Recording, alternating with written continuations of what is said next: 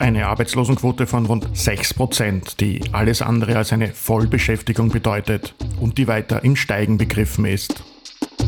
47 Millionen Überstunden, die nicht vergütet werden. Ein Arbeitsklimaindex, der die schlechtesten Werte seit über 20 Jahren zeigt.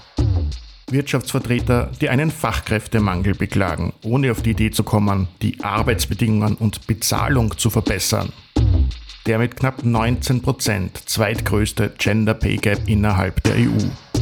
Eine Arbeitswelt, in der jede zweite Frau in Teilzeit arbeitet, darunter fast eine halbe Million aufgrund von Betreuungspflichten und unzureichenden Kinderbetreuungsangeboten.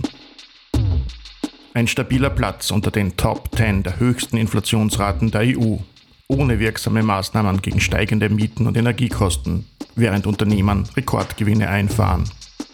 200.000 Menschen, die in erheblicher Armut leben müssen.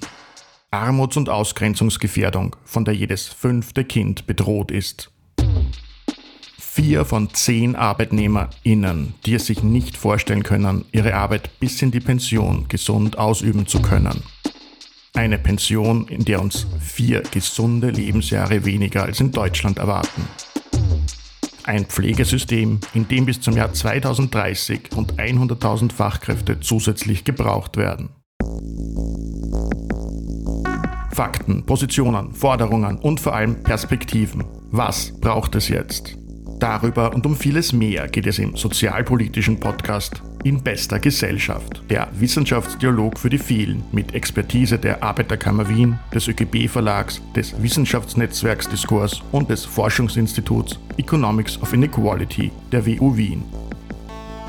Jetzt abonnieren.